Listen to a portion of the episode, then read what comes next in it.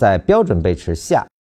无论是小 b 还是小 c 啊，就是无论是盘整完成还是趋势完成啊，以任何方式完成，它的小 b 和小 c 在标准定义下都需要次级别，而且 b 和 c 都需要有次级别的中枢形成，来确定本级别的那个中枢固定下来啊。这个是标准走势啊。那么实际上我们在实战运用中的时候啊，还会出现另一种情况。以三十分钟为例啊，本级别中枢呢是由下上下的五分钟来构筑的，但是最后一段的运动呢，我们说离开段，它可以以更低级别完成，也就是说它不一定是次级别运动啊，它可以甚至是一分钟运动就打出去。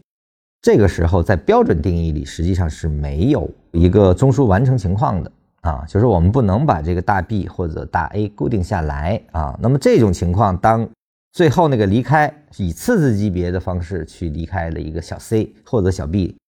它就完成结束啊，